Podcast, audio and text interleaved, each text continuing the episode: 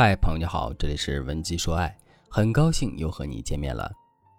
都说唠叨是婚姻的天敌，世界上最厉害的爱情杀手，莫过于男人觉得女人越来越像个老妈子，而他们的唠叨甚至比第三者更有杀伤力。一个研究两性关系的心理学家曾经说过，男性在婚姻生活中是否幸福，与妻子的性格有很大的关系。如果妻子的脾气急躁又唠叨，还喋喋不休的挑剔，那么就算他拥有普天下其他的美德，也都无济于事。的确，唠叨对于婚姻来说有极大的危害。爱唠叨的女人很难拥有幸福。现实生活中，我就遇到过很多对儿因为女人的唠叨而产生矛盾的夫妻。在这些夫妻中，男人都表示，或许女人刚开始唠叨，他们还会辩解。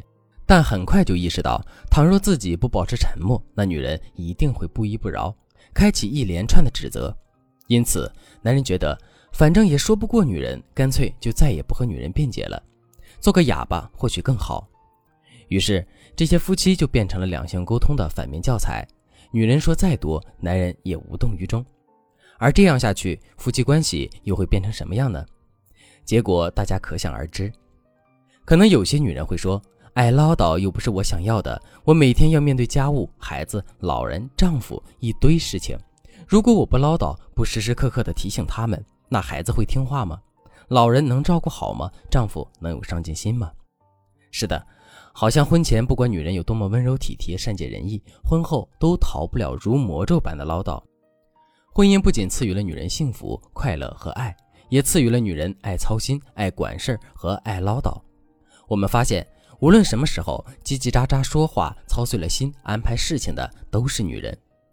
从生理和人类进化的角度来说，本身就拥有很强说话能力的女人，为了养育儿女和维持家族的平和，我们就需要不断的在和他人接触、聊天中培养自己协调和沟通的能力。而且在婚姻中，女人爱唠叨，还可能是因为内心存有压抑、不满、委屈等负面情绪，陷入了一种连自己都不喜欢的状态。所以在情绪下，便会通过唠叨来发泄自己的不开心。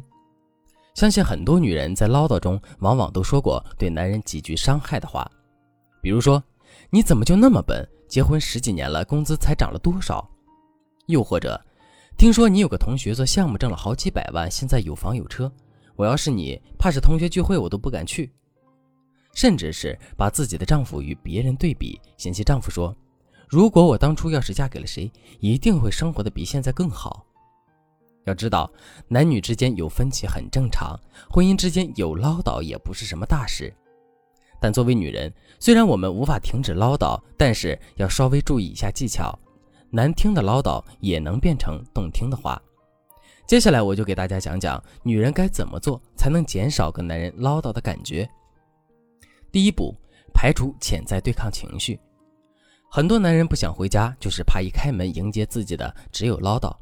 你想想，本来男人在结束了一天工作的疲劳后，回到家里就想发发呆，放松一下自己。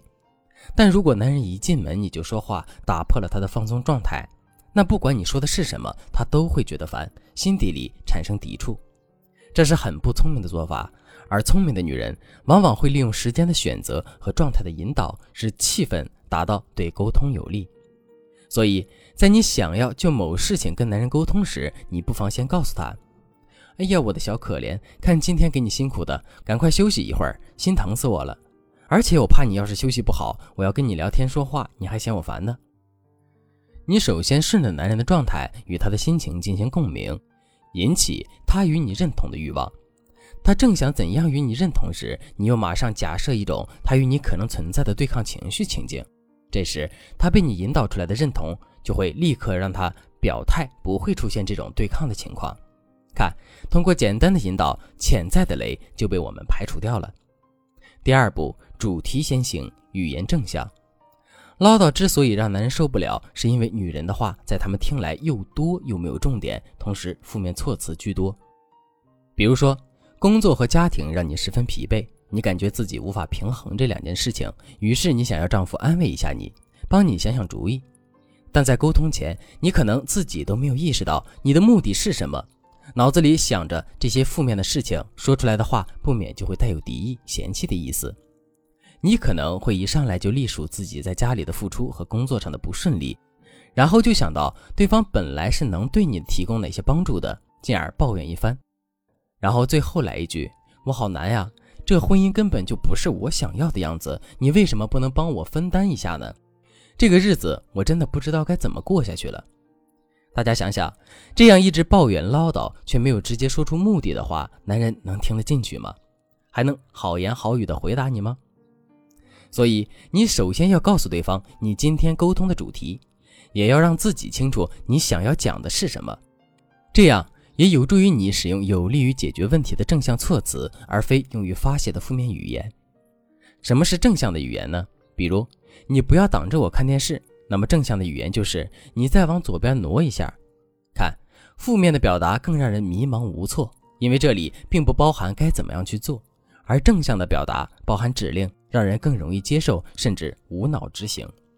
比如婚姻不是我想要的样子，正向的表达就是我对婚姻是有设想的。你为什么不能帮我分担？正向的表达就是我需要你帮我分担这些这些这些。我真的不知道这日子该怎么过下去了。正向的表达就是，我想跟你研究一下咱们以后的生活。第三步，就事论事，不要人身攻击。很多女人在开口抱怨时，都会说你以前又怎么样，脱离了事件本身，这样很容易让对方产生自我防卫的念头，因而开始争论不休。比如明明是一件小事，你却因此上升到个人的性格上面，对男人带着情绪说。我真的懒得说你，反正怎么说你都当耳边风，不长记性。没有哪个人愿意常常被人教训。你可以试试只阐述事件本身，通过对事件的描述来告诉男人你的想法。第四步，别期望男人懂得你的暗示。最后一步是对女人心态的改变。女人常期望自己不用说，或者是给一点暗示，男人就能够明白他们心里在想什么。比如说，你和丈夫正在一起看电视，你有些累了，想睡觉，你就打了个哈欠，对男人说：“我累了，我要先上床睡觉了。”意思是让男人明白，别看电视了，会吵着我睡觉的。你也赶紧刷牙洗漱睡觉吧。而男人却根本听不懂这些暗示，还可能从冰箱里拿出一罐啤酒，重新坐回到沙发上，享受一个人的电视时间。而这时，你有可能因为男人看不透自己的心思而感到不满，嘴上开始唠叨起来。明天要上班，说了让你睡觉，你怎么听不懂呢？所以，男人是不会理解女人迂回暗示的说话方式的。那你也就不要再期望他懂得你的言外之意了。如果你对这节课的内容还有疑问，或者是你本身也遇到了类似的问题，想要得到导师的专业指导的话，你都可以添加微信文姬零五五，文姬的全拼零五五，来预约一次免费的咨询名额。好了。今天的内容就到这里了，文姬说爱，迷茫情场，你的得力军师。